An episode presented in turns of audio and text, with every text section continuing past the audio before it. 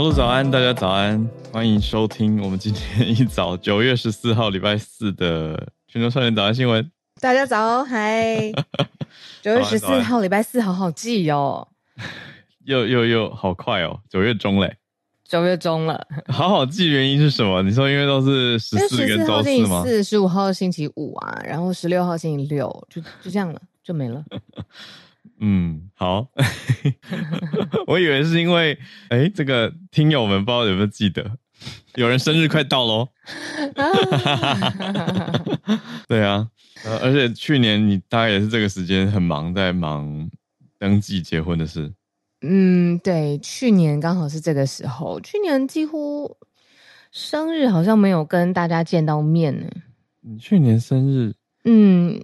对啊，去年生日，去年是一阵电光石火。对，去年生日，然后昨天呃，我的妈妈有来我们家，然后我们有一起吃了一个寿面。我们家有一个很很可爱的习俗，跟你分享一下，我没有跟你讲过，就是从小到大，我们家都会有一个很特别的红色的纸，然后它是用手，我不确定是手还是机器，反正它就是一个寿这个字。然后它是这个字的红纸，然后呢，我妈妈她就会煮那个白煮蛋，全熟的白煮蛋，水煮蛋，水煮蛋，然后呢，就要把那个红色的纸去印在那个水煮蛋上面，所以呢，那个水煮蛋上它就会有一个红色的寿，然后呢，我就要必须吃就是两颗这样子的蛋，吃头吃尾，代表从年头到年尾都会平平安安。好酷哦，我没有听过这样的。嗯嗯，我从小每一年。嗯，就是只要我跟我妈妈有办法碰到面，我只是不要在就是遥远的见不到物理距离见不到的地方，对，他会就说、嗯、那那今年我会准备你的这个寿蛋这样子，寿、哦、蛋的寿面，然后通常它是放在面上的，我不知道为什么，这就是我小时候长大的一路的庆祝生日的方式。我觉得超帅的，这很特别啊，我我没有看过啊，嗯，大家嗯嗯，嗯，大家有听过吗？不知道哪里来的。而且我们家是真的有一叠那个“寿”这个字的纸哦，就是红纸。那整颗蛋会变红色吗？没有，蛋还是它的白色，就是水煮蛋，就只有“瘦”这个字，嗯，是红色，就印在上面。那是有点像一个红色的印章。对，没错。哦。然后他就会煮一盒的那个水煮蛋，就每一个都瘦瘦瘦瘦瘦瘦瘦，很可爱，这样。很可爱哦。寿这个字很多笔画，我的老天呐。对啊，仪式感。就从小到大的，因为去年这个时候还是我妈妈跟我先生第一次碰到面，多可怕！然后就是他庆祝我生日，然后也带了这个寿这个水煮蛋来给我们两个这样子。想到一句老话，叫“丈母娘看女婿，越看越有趣 ”。我很喜欢这句话，“越看越有趣”，是吧？是这样讲的吧？我妈妈好像第一次看他，就是非常的喜欢呢，我不知道为什么。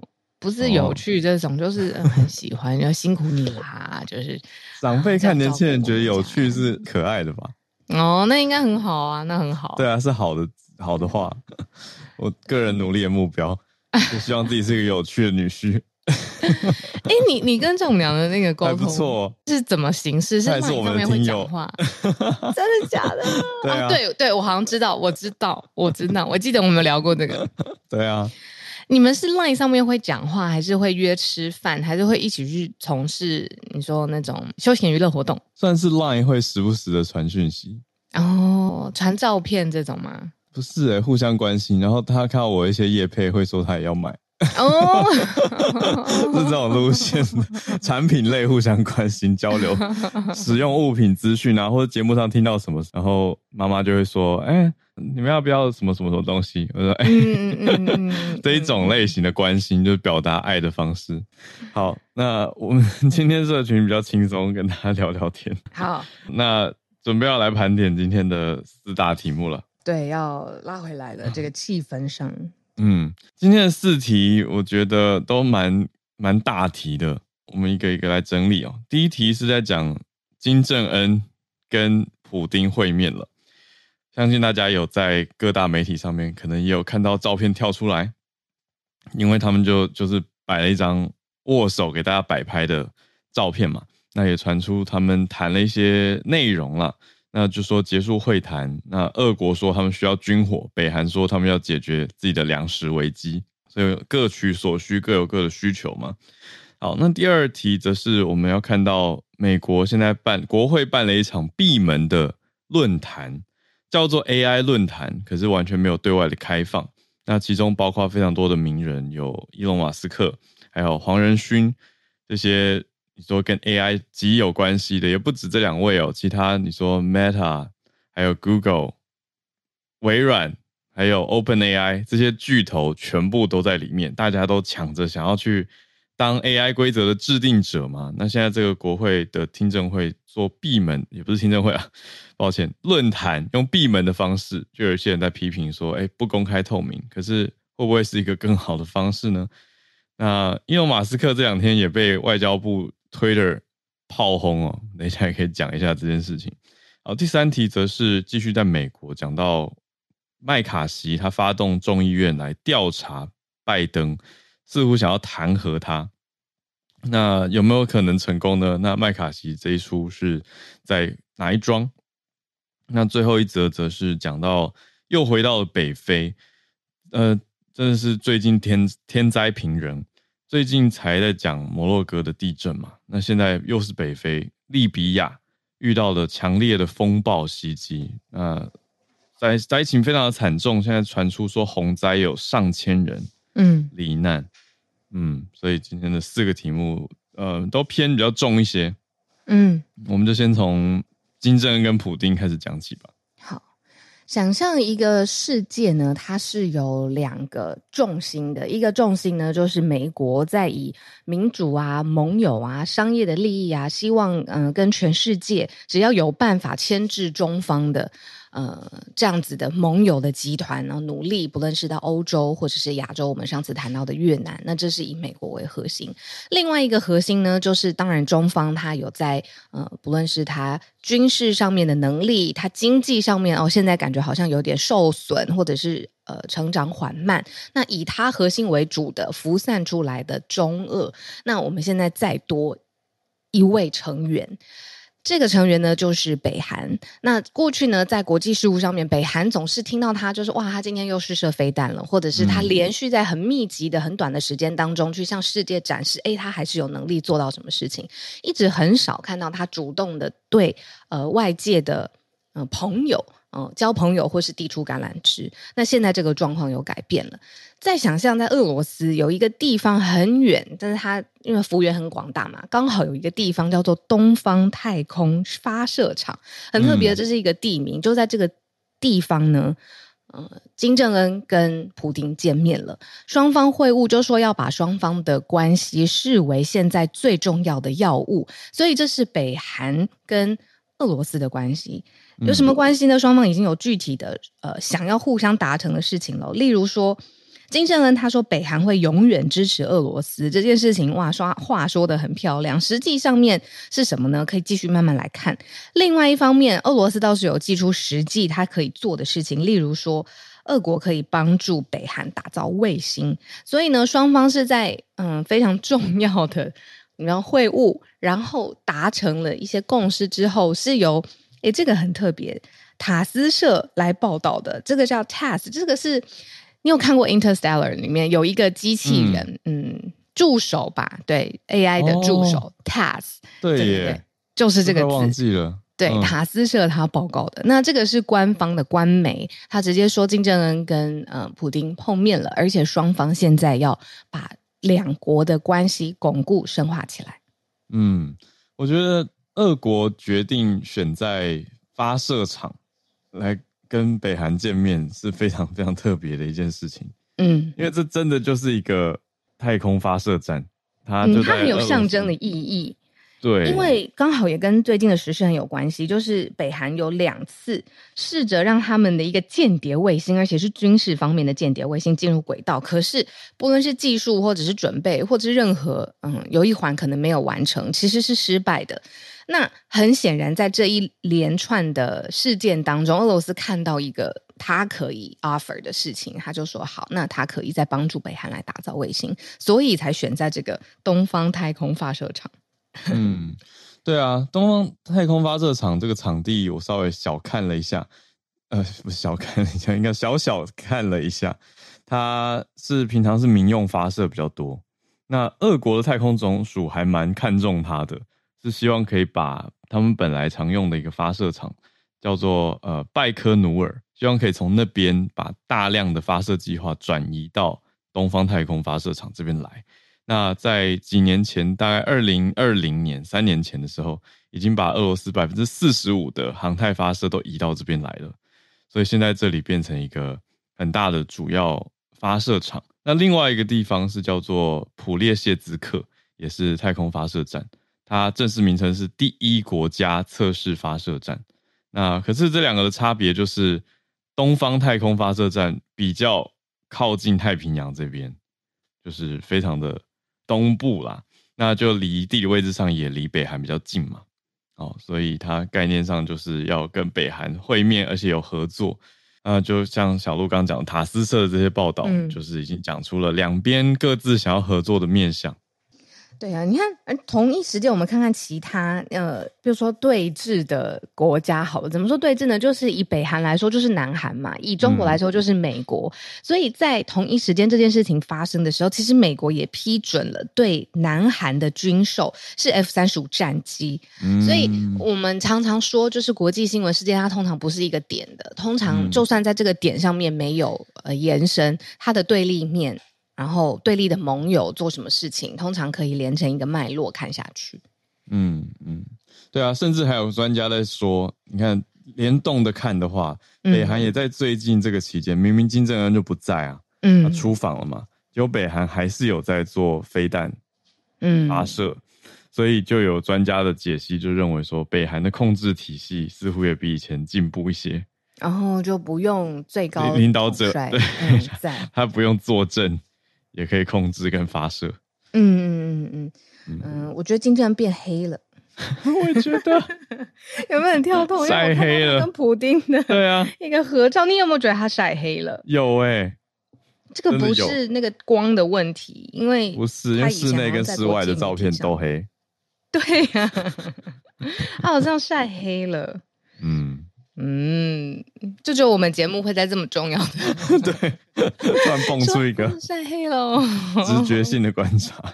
哎、欸，那个 UV 紫外线，我很大才知道它对皮肤是有伤害的，所以那个就是不要太长时间的曝晒。有，我现在都会注意两个东西，这个很跳跃，从金正恩直接聊到生活健康。好，我快速讲，就是 UV 跟空气品质，我现在都会比以前注意。对，因为以前有时候我就是早上反正看天气不错就冲出去跑步，对，现在我看 UV 太强就会觉得傍晚再说。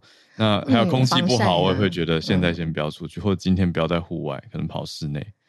我不知道为什么以前我都觉得晒太阳是一件非常健康的事情，我一直要到很后面，但是最近吧，我才想说，哇，这个 UV 对皮肤、脸，因为我最在乎嘛，对，哇，它的那个。伤害非同小可。嗯，我觉得是要 要挑啦，就是不是每天的太阳都那么适合在外面晒。嗯嗯。哦，对，我们好，第一题不小心延伸出去了。好，那我们拉回来第二题，讲我们一直在谈的 AI 监管。现在美国国会直接就把这些大头全部拉在一起。可是要内部先协商、磋商一下，而不能直接像过往我们看到的听证会都是直接公开出去的。可是这一次他们办了一个论坛，先把门关起来，是呃参议院的多数党党魁吧，可以这样说，这个领袖的 Schumer，他算是他召集大家，那也是美国国会第一次把这些科技领袖全部邀在一起哦，就之前以前的那些听证会不算哦，这次是一个论坛形式的，直接来讨论。人工智慧的风险，然后还有怎么定法规，这个也是比较重要的。嗯、就是听这些，实际上面它也在引领科技公司，然后科技公司的产品也正在改变我们现在作业呀、啊、商业呀、啊、跟互动通讯之间。那听他们认为说 AI 的风险到底是什么？针对这些风险去订定立法者他能够做的事情，所以才是说，你看是这个参议院的多数党的领袖他出来，就是用国会的。名义，然后召开这个论坛。嗯、这论坛的名字呢叫 AI 洞见论坛 （AI Insight Forum）。呃，出席的有谁嘞？就是 Elon Musk，刚才浩尔有说嘛。那 Meta 就是 Facebook 母公司 Zuckerberg，然后 Google 的执行长 Pichai，还有 OpenAI 的执行长，我们也讲过很多次了，Altman，Sam Altman，还有我们每次来黑衣夹克逛夜市的黄仁勋，会拿的这些 NVIDIA，还有微软的共同创办人 Bill Gates，哇，对啊，出动 Bill Gates，有一种哎大佬也一起叫来开会的感觉。Bill Gates 已经经过了好多个世代了，从个人电脑到手机，然后到现在是 AI，他都在耶。虽然他不是每一个世代他都是最都最重要的那颗星星，可是他依然是有他的地位啊。嗯嗯嗯嗯嗯。那这一次的对啊，那我们听起来会觉得还不错啊，就是把这些大头都找下来，大家协商一下武林大会。你说不要直接冲上华山 打架嘛？那让大家先坐下来谈一谈。可是。知名的媒体评论，比如说 MIT Technology Reviews，就在讲说这个论坛的安排缺乏 AI 伦理专家。嗯嗯嗯，就说这些都是科技研发者，可是你没有他的意思说你没有找 AI 伦理做这个相关研究的人，就是比较缺少一些人文考量吗？可以这样说吗？嗯，那这算是一些科技媒体的批评啦。那 Schumer 他其实在夏天的时候就已经讲了，他就说要带着美国国会去针对 AI 监管来制定一个时间表，嗯、因为 AI 现在还是缺乏监管，还在秩序的发展嘛。那他就说发展太快了，要赶快把大家召集在一起来讨论一下怎么去应对这个变化跟冲击，还有作为一个法规规范的参考吧。可是很有趣哦，因为召开的会议的人是他嘛，那大家就会期待说，其实他对于现在。呃，日新月异的科技，还有科技产品，甚至是 AI 产品，它是非常了若指掌的。但是呢，现在又有另外一部分的声音是在说，这个召开会议的这个人本人 Schumer，他平常都在用老旧的手机。这是来自于众议院的 Isa McCarthy，我们之前也提过他。他在接受媒体访问的时候，他说：“Schumer 自己都在用这种折叠的手机，你是不是有办法真的去主导这次的论坛，并且理解，比如说现在 AI 的本质，它造成的风险本质？”因为很多次我们也习惯了，就是在国会上，不论是听证或者是你召开大佬，其实它有的时候也是一场政治秀。因为、嗯、呃，虽然这次是一个闭门性质的啦，可是你看这个话题我们已经在聊了嘛，也都聊到了他，嗯、那是不是他真的有能力去呃引领这个论坛得出一个结论？在国会里面有不同的声音。嗯哦，所以是麦卡锡在呛 Schumer 就，对了。对呀、啊，说你在用折叠手机。我问你，一个用折叠手机的人，他可不可以理解 AI 的风险？会不会其实是超高科技的折叠手机，假装是一个老手机，让大家全部都 延伸太远？Samsung 超高科技，长得故意外表长得很复古怀旧。没有啦，反正我觉得这个这个互呛这件事情就有点像是呃两党之间，因为麦卡锡是共和党嘛，嗯，Schumer 是民主党，我觉得多多少少有一些不同立场的互呛，嗯嗯嗯嗯。那你说用旧手机的人就不能懂新科技吗？好像不一定吧。嗯，不的，不太一定。我觉得它连结性没有直接就是成立。对呀、啊，但是我倒是有一个想法，嗯、因为我最近在追那个 Uber 这间公司，它的它被拍成了电影了，就是从最小的一个想法到后来，你看世界有这么多不同的国家，然后我就有一个感觉，因为这中间的过程非常腥风血雨，那最多的科技巨头，包括 Tim Cook 啦、Google 的人啊，然后美国最厉害的资本公司，就是 VC 公司，全部都有重要的角色，还有媒体，我就觉得能够在这一波科技浪潮当中。活下来的大公司执行长都非人类，他们真的太强，嗯、他们要面对的所有的来自内部、外部、钱的市场的技术的挑战、权力的挑战，真的都太厉害了，太多了。然后，所以现在就是这十三个非人类，是不是？一起召开。我现在听到 Tim Cook，我都一直想到他在发表会里面有一段演戏，很好笑。ESG 对，很好笑。他是小短片的主角，他演的还不错哎。他演他跟 Mother Nature 的对话。对，那个女明星演很多哎，关键少数啊，就是一个对，对不对？一个一个黑呃黑人，对黑人女明星，对呀、啊。我觉得那段好好笑，所以这些执行长同时还可以身兼话剧社演员，你看他要做多少事情？哎，所以总之呢，美国国会现在在做这个 AI 的论坛。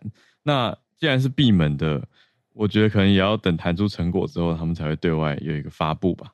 嗯嗯嗯嗯嗯。嗯，好。好，那至少美国国会现在在注意这件事情了啦，而且有动作了嘛，总不是让各方。就对，哎，我觉得很危险，或者是另外一方觉得还还好啊，什么？对，可是大方向上，我觉得很有趣的是，这些科技公司之间的整体调性不太一样。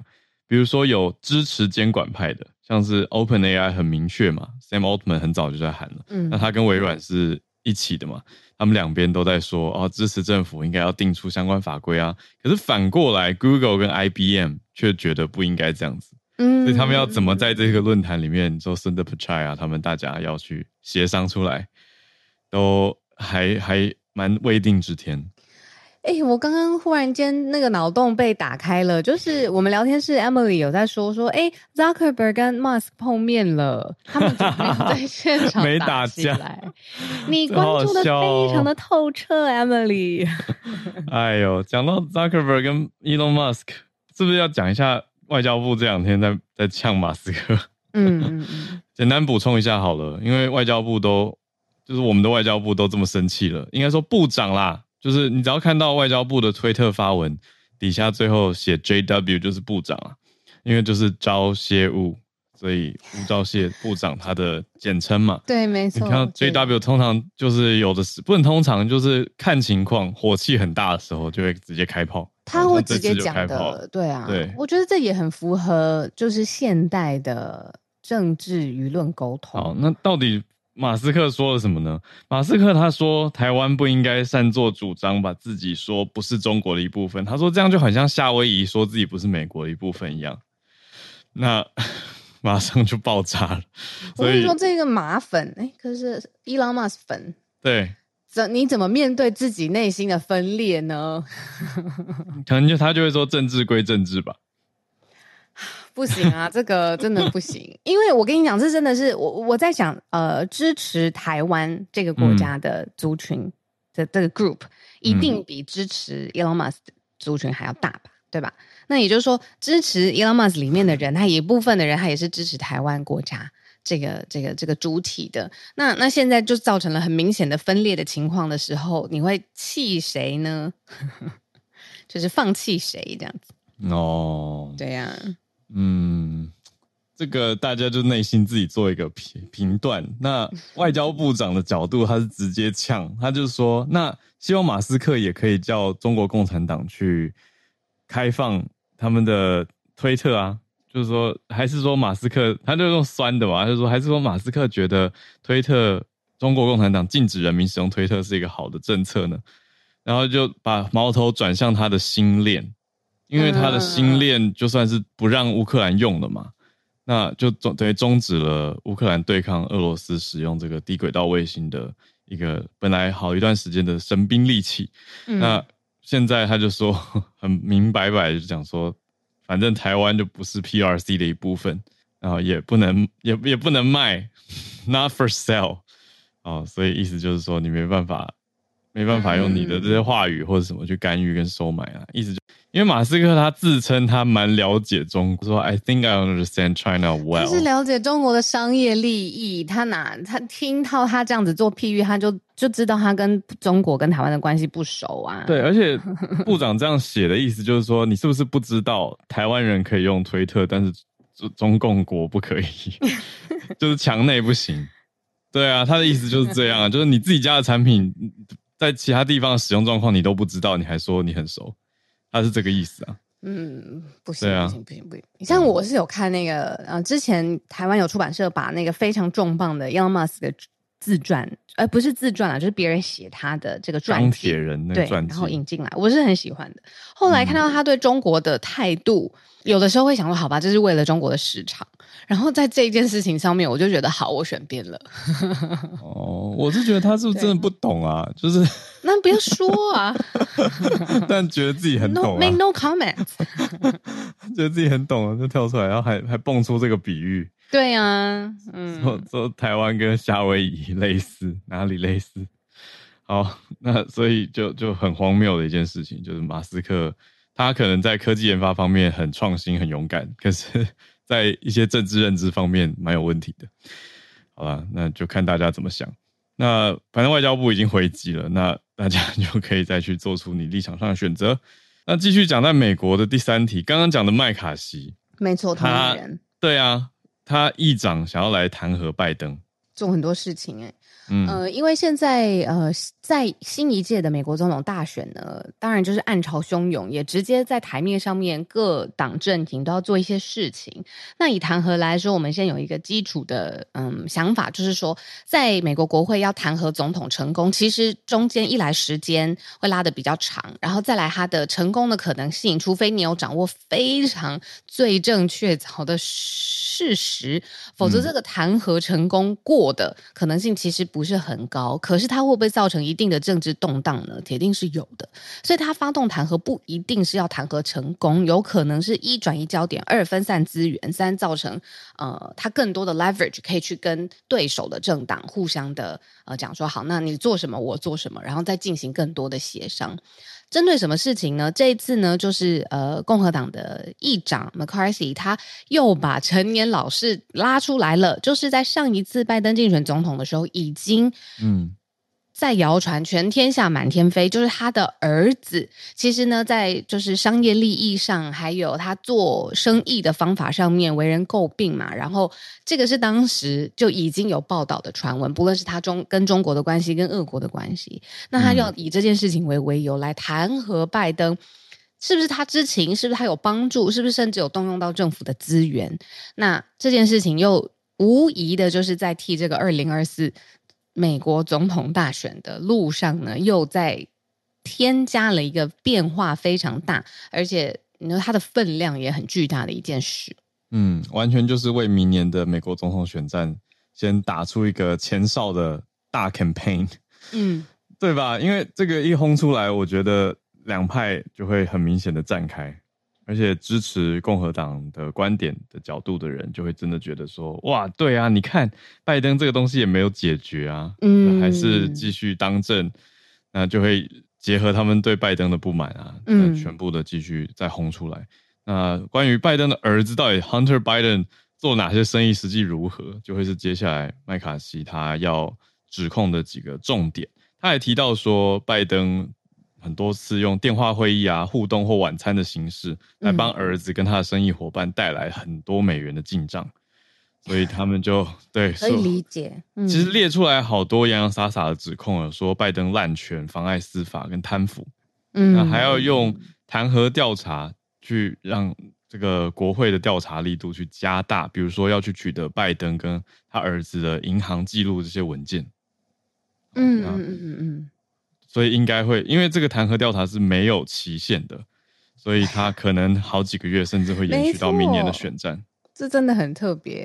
嗯，嗯呃，那白宫的发言人他是有说，整个过程，你说调查、搜集证据，或者是你甚心里进一步的厘清案情这件事情，对手阵营已经做了九个月了，但九个月下来呢，还是没有发现任何进一步的事证，但他还是。发起了弹劾，那他就认为说，这个真的是不知道你在干什么，哦、这样。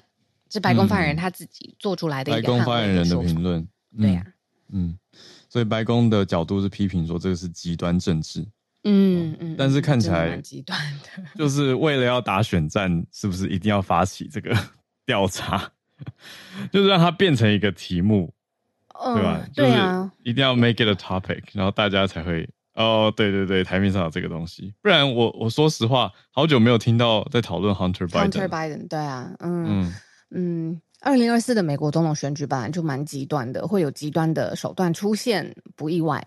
嗯，嗯，所以接下来这个是呃蛮大的一个弹劾调查，应该会持续的在媒体上面有一些 updates。嗯、好，那来到我们今天最后一个题目是天灾的题目。嗯，主要是海洋暖化哦，这种气候变迁的，还有基础设施呃不完整，所以在极端的气候的挑战之下呢，我们要讲的是利比亚。利比亚现在呃有一个统计的人数，哦，是不同的媒体呃统计人数不一样，可是我们稍微有个概念，就是两千人以上，两千三百人罹难了。里面呢有，比如说风暴带来豪雨，然后水坝溃堤，然后也有这个海洋暖化造成的。嗯，生活方式啊，你生活地方的改变，然后再加上最重要的就是，因为它的基础建设其实没有办法抵御这些变化跟挑战，嗯，所以比如说建筑物就被洪水冲垮了，然后整个沿岸的城市，嗯，是不是就没有办法被居住了？因为这样子而受到生命、财产跟居住的威胁，在利比亚非常非常的严重。那最严重的就是上千，超过两千人因为这样子的综合性的因素死亡。对。嗯，甚至有电视台的人士在分析的时候，在讲说有一个角度是可能会达到一万八甚至两万，啊，这是他们在预估这个洪水的受灾区的死伤人数可能会来到这么惨重的一个高数字哦。我觉得很很感慨吧，就是更凸显了一些说风呃气候脆弱。这样子的题目，就是包括我们刚刚讲到的，你说建设或者是防灾应对等等，还有剧烈极端天候的变化，尤其是在这个礼拜，我们才刚讲完摩洛哥，那才过这几天就哎接着利比亚，当然两个是分开的独立事件啦，可是你说气候方面的脆弱度是不是算有所连接？我觉得算是有的。对啊，那你说洪水把大坝给挤破。这个也是一个很很让人听了很难过跟很感慨的消息啊！因为大坝这样公共工程不是应该要很坚固嘛？而且它的概念就是应该要承担大量的水位，可是这样子这次水位竟然大到把一个大坝给撑破，所以才造成更严重的伤亡。对，这是我们看到利比亚这边的风灾情况。那专家的角度就是说暖化，还有他也提到另外一个角度是说政治混乱。嗯嗯，也是一个可以观看的，嗯，检讨的点吧。嗯嗯嗯嗯嗯。那讲到政治混乱，那你说，你说，我想说政治混乱，对，就就让我想到格达费，因为讲到利比亚，对对，口译员来说，就是口译界很有名的一个事件，就是格达费他曾经在联合国，不管不管现场的人想不想听，他就是超时大超时演讲，就很经典的一个案例是他的口译员就崩溃了。那口译员受不了，就是压力太大，然后觉得你都在讲一些不知道讲什么，而且又讲很久。那然后就就就崩溃了，就是赶快换人去接手啊。所以崩溃的意思是他不翻了，还是他翻？他翻不下去了，他体力透支。但格拉费本人呢？这个军格拉费本人就在台上继续讲，一直讲啊，就是一直讲他想讲的。那格拉费早就不在人世了啦。可是格拉费常、嗯、常年对于利比亚的独裁统治。也让他在二零一一年那个时候是垮台，所以那十年，嗯、接下来的十年就是一直到两年前左右，嗯、利比亚里面大概十年都是分裂成两个敌对政府。嗯嗯嗯嗯，很难想象哈，就一个国里面两个 政府去一直互相较劲。那现在这次比较受到冲同灾冲击的是东部的另外一个呃的的的政府。那可是联合国斡旋之后。嗯，比较认可的，国际认可的是另外一边的政府。哇，这样子很很很混乱呢。对，所以这一次受灾区其实就是一个国际上没有认可的政府所管辖的区域。嗯、那这样子更尴尬了，就变成说你要救灾，或者是你要去深入当地去提供，甚至是一些金钱的援助，你都很难透过官方的管道去执行。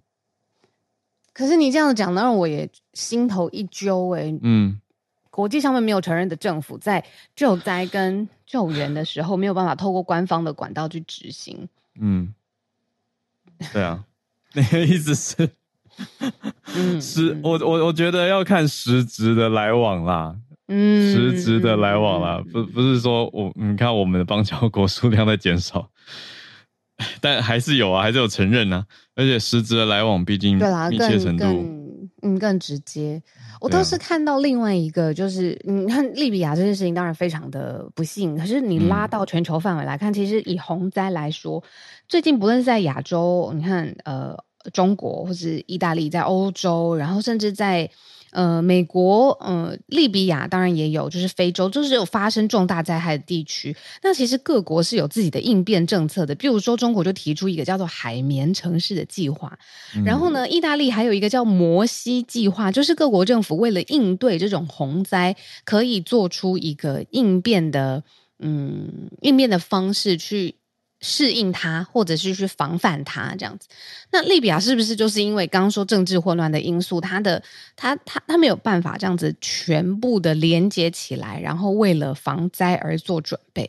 嗯、那这个反而又变成是一个，你知道，一个国家长治久安，就政治平、嗯嗯嗯、平顺稳定，真的是很重要的事情。嗯，对，就是长远有一些规划是要长远用政府的角度去推动的，或是公共的建设。对，那你说这十十多年来，利比亚它的分歧，其实也种下了很多没办法做好布局跟长远建设的种子。好，所以这是我们比较嗯沉重的一个第四题。好，那今天我们的四题盘点到这边告一个段落，接下来准备到全球串联的时间，来跟大家连线，听听看，哎，大家所关注到不一样的题目跟面向。我刚刚看到很久不见的月光河，哎，哇，好久不见。对啊。好久不见，我都忘记怎么用这个 app，我的天！他变得面目全非了，对吧？是啊，找不到哦。我，我其实我之前呃前两天我是听 podcast，然后我那时候本来是在听英文节目，那我就想说，哎，我记得全球串联早安新闻也有在我们的 podcast 这个平台上面，对，嗯、所以我就找来听，然后突然就好怀念，我就开始在我的。老的手机上面找说我的 Clubhouse App 在哪里，然后一开始我还找不到，嗯、因为它连图标都改变了。对对，不一样，大概。但是没变的是月光河的声音。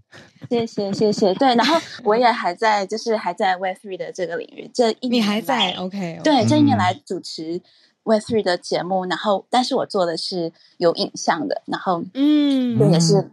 对，我我把我刚刚把我简历回来阔别一年来更新一下，对，就是因为持续在做，然后也是有累积了就是三千五百万点赞量，对，最近才在庆祝，所以就是说我们虽然换了不同平台，但是也一直都有在做事，就像我们的全球串早安新闻一样，虽然说有对这个平台上人比较少，但是还是有在各个平台都可以听到，就觉得很赞，谢谢你们一直也坚持下去。谢谢月光河，今天还回来跟我们串联。你现在在 crypto 领域，嗯、那你我看到你的标题也设定了要讲新加坡的 crypto 一个大活动。是的，是的，这个是年度的、嗯、呃亚洲的区块链周，然后同时也是新加坡年度二零四九，他们每一年都会举办。然后今年虽然它的票房是收到的情况，但是其实就现场在参加的。同仁们讲说，人数的话是比去年少很多。比方说，有一些去年本来有一些场边活动是基本上挤不进去了，当然今年有一些就比较空了。所以我们可以感觉出来说，一方面是因为景气，就是市场环境的影响嘛。就是虽然美股一直往上冲，但是区块链，比方说加密货币，大家比较知道比特币啊什么价格，其实是比起去年高峰的时候是。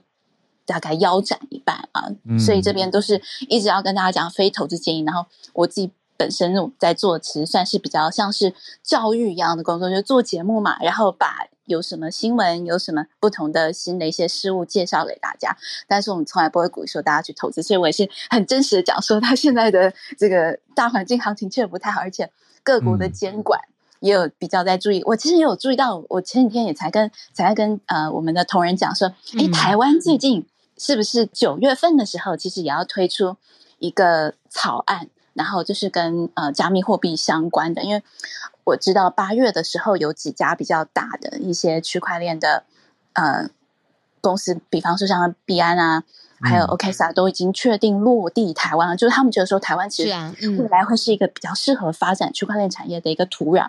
然后所以我觉得，就是台湾的。政府动作也是很快哦，就是说九月我们要拟一个草案，然后拟草案之后，大概两个月、三个月之后呢，有通过审核的机构就可以申请组织工会，所以我也是会一直持续的关注。在世界各国，不管是认识什么地方的一些相关的法规，嗯嗯嗯，因为我觉得这一个新兴的产业确实是不能任由它 恣意的生长吧。虽然说我们都说 Web3 是比较去中心化的，所以我就是关注各个区块链各个国家的相关新闻。然后未来如果有机会，还是会常来分享。嗯、谢谢。谢谢月光河，我刚好可以回应哎，就是因为月光河有很关注，然后也在创作内容，然后嗯，对未来的发展性是嗯嗯非常乐观的而且看好的。那当然也提出了可能会有风险的地方，那可以跟月光河分享，因为我刚好主持了一个新的呃关于区块链跟加密货币的节目，叫做《币论》，在九月底就会正式跟大家见面了。哦、那我们倒是站在一个。嗯，比较揭弊的这个角色在做这个节目，我觉得很特别。我们在这个节目上面就邀请受害者的经历，然后在节目上面现身说法，然后我们就直接找，比如说反洗钱的律师，现在侦办加密货币的检察官，然后去比较说。我喜欢那个单元的名字“解酒一”，叫“解酒菜的酒”，韭菜的韭。对，然后我们呃，我们下周还为了这个特别办了一个给媒体跟贵宾的呃特映会，也希望可以在司法界跟呃律师界，我们邀请了非常非常多的朋友一起过来，就是看这些你现在现在可能世界各地都发生的事情，可是台湾怎么做？因为我们现在有这样子的那种言语自由的权利，可以去探讨这一系列的故事，嗯、所以我在。接下来再跟月光河请教更多，这样子是一个全新的节目，九月底就会正式推出，跟大家见面了。嗯，对啊，因为其实就像月光河刚提到的，九月金管会就要宣布首波加密监管的方案，要更详细。因为今年大概半年前的时候，三月底就有说金管会也要管加密货币嘛。应该说在那之前，其实我们政府一直还没有说谁管。对，然后三月底的时候就说金管会管。好，那现在经过一段协调之后。九月要颁布指导原则，就会成业成立产业工会啊，等等等，所以我们要再看看这个月颁布的消息。目前我听到一些在业界的朋友是蛮不开心的啦，就是觉得管很多，但就是安全考量咯。那可是是不是代表说，哎、欸，那玩加密货币或者 讲玩这个词，好，投资相关货币的人是不是就会往海外的平台去移动？我想这个是有一点。势必会往这个大方向走的，看接下来的态势。那谢谢月光河，光河跟我们串联，再多回来。好，那我们再继续连线到北加州的经济学家 Charles 老师。哇，今天要讲的也是从经济影响到政治层面。老师早，早安。Hello，小鹿早，浩尔早。对，今天早上美国时间的这个早上啊、呃，东岸时间八点半就公布了八月的这个 CPI 指数。那从去年最高的呃六月的时候是九点一到年增率九点一到一直一直直直落，然后到今年的时候已经降到三左右了。可是没有想到八月份一开出来就是从三点二又反弹回三点七。那这么大的反弹其实是最近原油这个价格攀升。如果说有在观察关注原油的朋友的话，可能就知道说，这最近短短一个月，可能从一桶这个差不多七十出头涨到现在差不多九十几块一桶一桶原油。那当然汽油价格也水涨船高嘛。那月增率高达百分之十点六。那其他就是像食物啊、住房都是继续推升。所以说感觉好像是。呃，表面上数字降下来，从九降到三，好像是一个很大的降幅。但是大家想到说，因为我们今年是跟去年比，去年的基期是很高的，所以在很高的基期再涨百分之三，其实并不是什么值得开心的事情。那不过这个当然是表示联准会他们还是要呃这个紧盯着这个啊、呃、这个数字，他们下礼拜就是要开九月份的利率会议。那目前看起来就是再升一码的几率是蛮高的。那不过现在就是他们是晋升期，他们在开会的前十天是晋升期，所以他们不能发表任何的言论。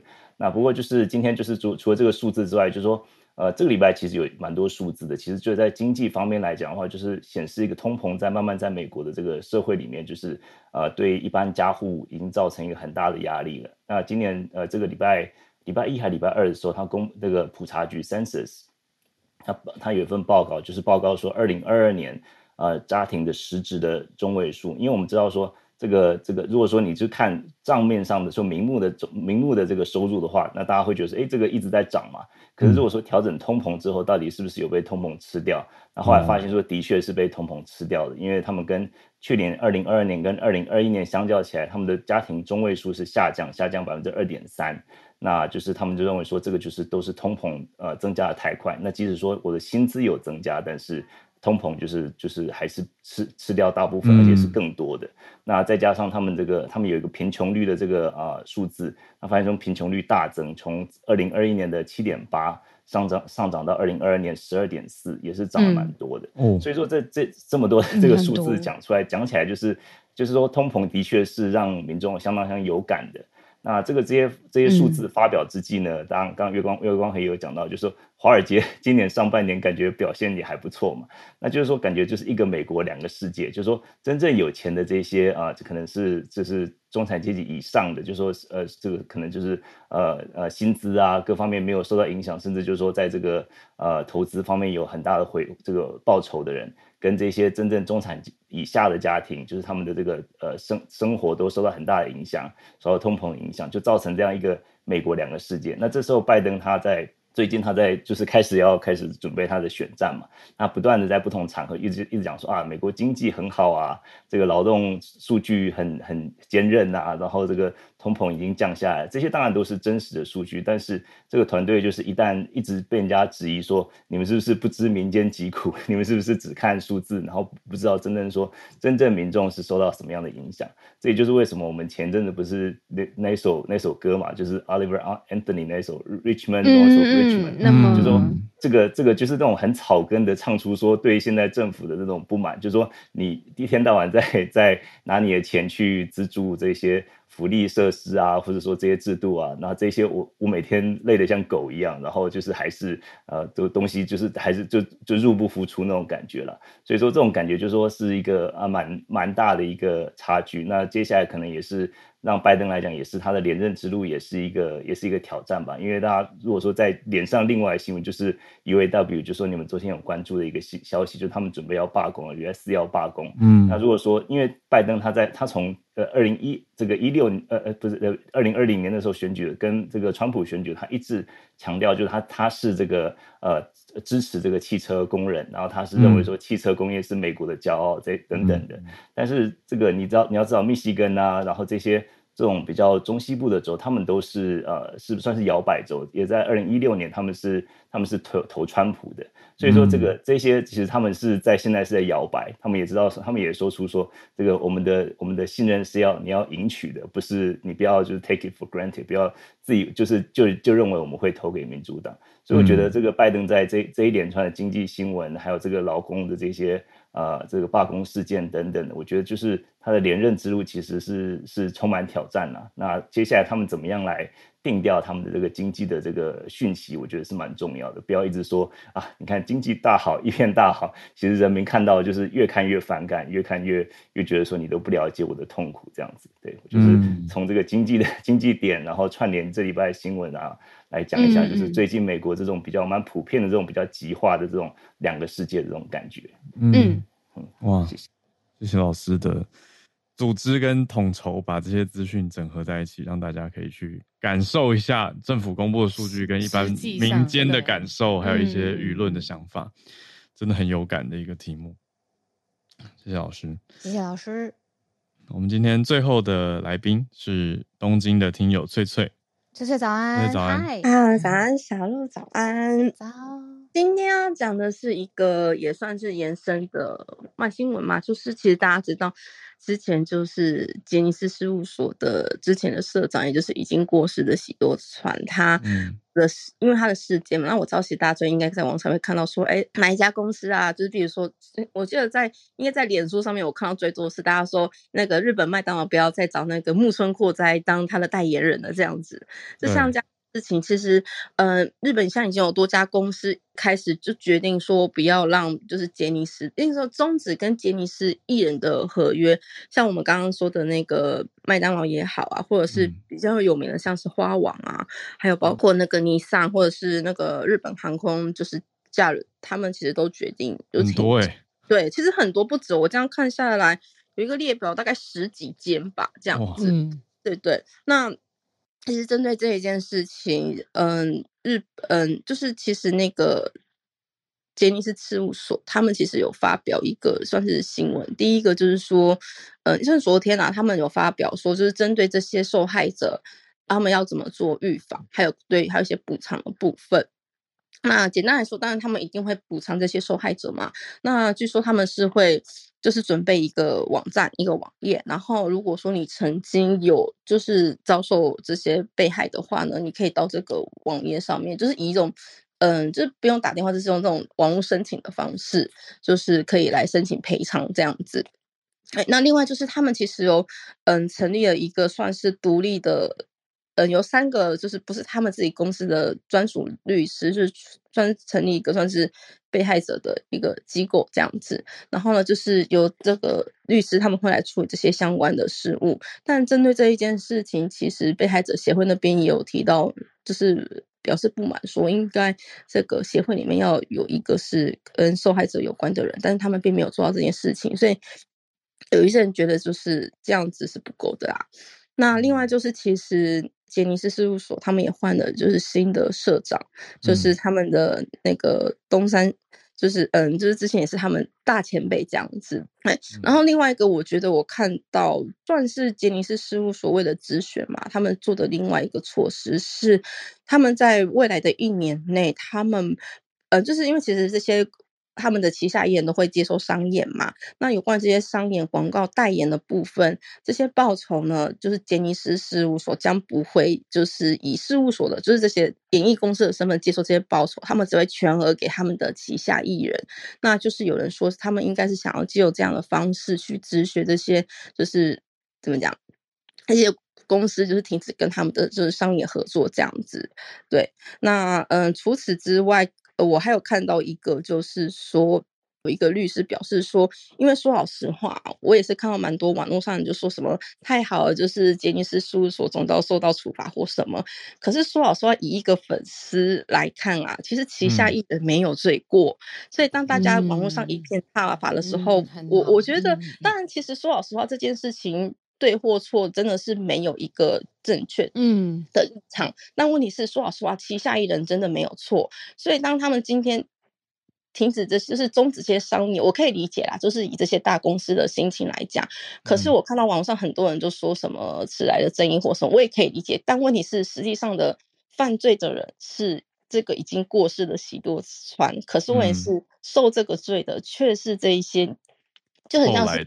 后来的人就很像是旗下的艺人，对啊，你很像就是你的，比如说你举例，像是你的父母犯的罪，可是却要孩子来承担。我自己心情有这样的感觉，也是看到网络上的评论有这种感觉，的时候我其实很难过，但是我也可以理解为什么大家会这么想。